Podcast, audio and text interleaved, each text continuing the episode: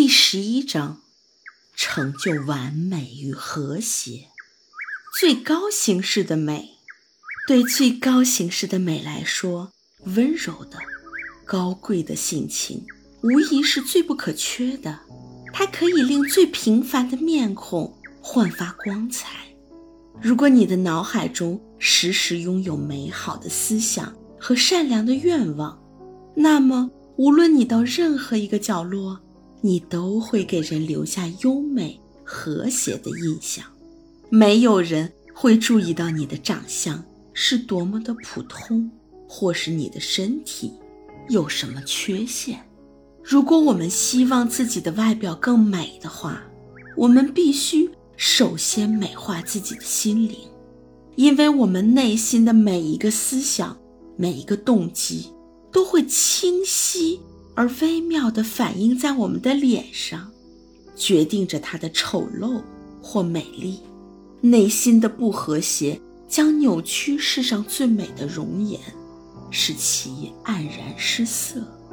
莎士比亚说过：“上帝给了你一张面孔，而你自己却另造了一张。”我们的心灵可以随意地制造美丽或丑陋。对最高形式的美来说，温柔的、高贵的性情无疑是最不可缺的。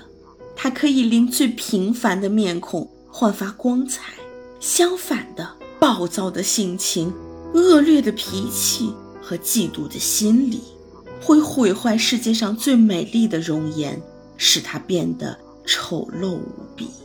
毕竟，没有什么东西能够与优雅可爱的个性产生的美相媲美。无论是化妆、按摩还是药品，都无法改变和遮掩由错误的思维习惯所导致的偏见。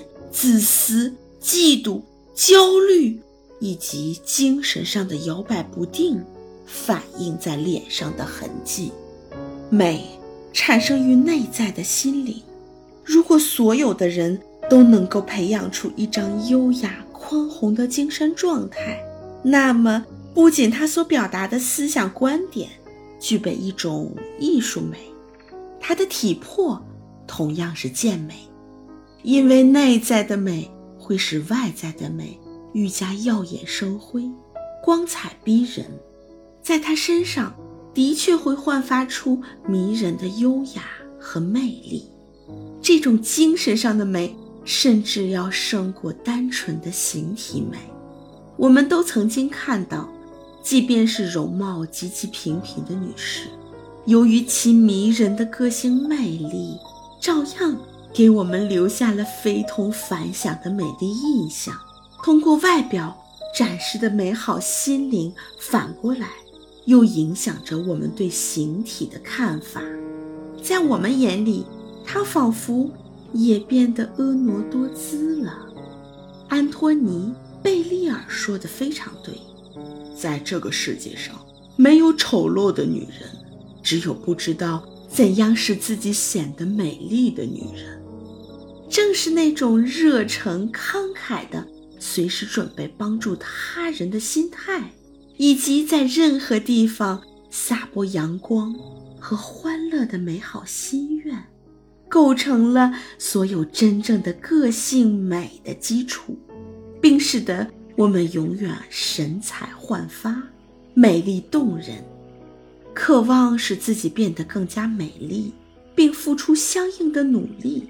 生活就会变得多彩多姿，而且即使外表只是内在的一种反应，是思维的习惯或通常的心态在身体上的展现，那么我们的面孔、我们待人接物的态度、我们的一举一动，就必须和我们的精神世界相吻合。并变得更加温柔和富有魅力。如果你的脑海中时时拥有美好的思想和善良的愿望，那么无论你在任何一个角落，你都会给人留下优美和谐的印象。没有人会注意到你的长相是多么的普通，或是你的身体有什么缺陷。我们都仰慕绝代风华的面孔和卓越丰盈的身姿，但是我们更热爱在崇高的心灵映衬之下的面容。我们之所以爱它，是因为它预示着我们有可能成为完美的人，它代表着造物主所追求的最高理想，激起我们的爱和仰慕的。并不是最亲密的朋友的外表，而是他在我们心灵深处唤起的对友情的追忆和向往。最崇高的美，并不是一种实际的存在，它是一种理想，一种隐约可见的追求，一种体现在某个具体人物或具体事物上的美好品性。它给我们带来了欢乐和喜悦。每个人都应该尽可能的使自己变得更加美丽、更加动人、更加成为完整意义上的人。这种对最高层次的美的追求，绝非没有意义。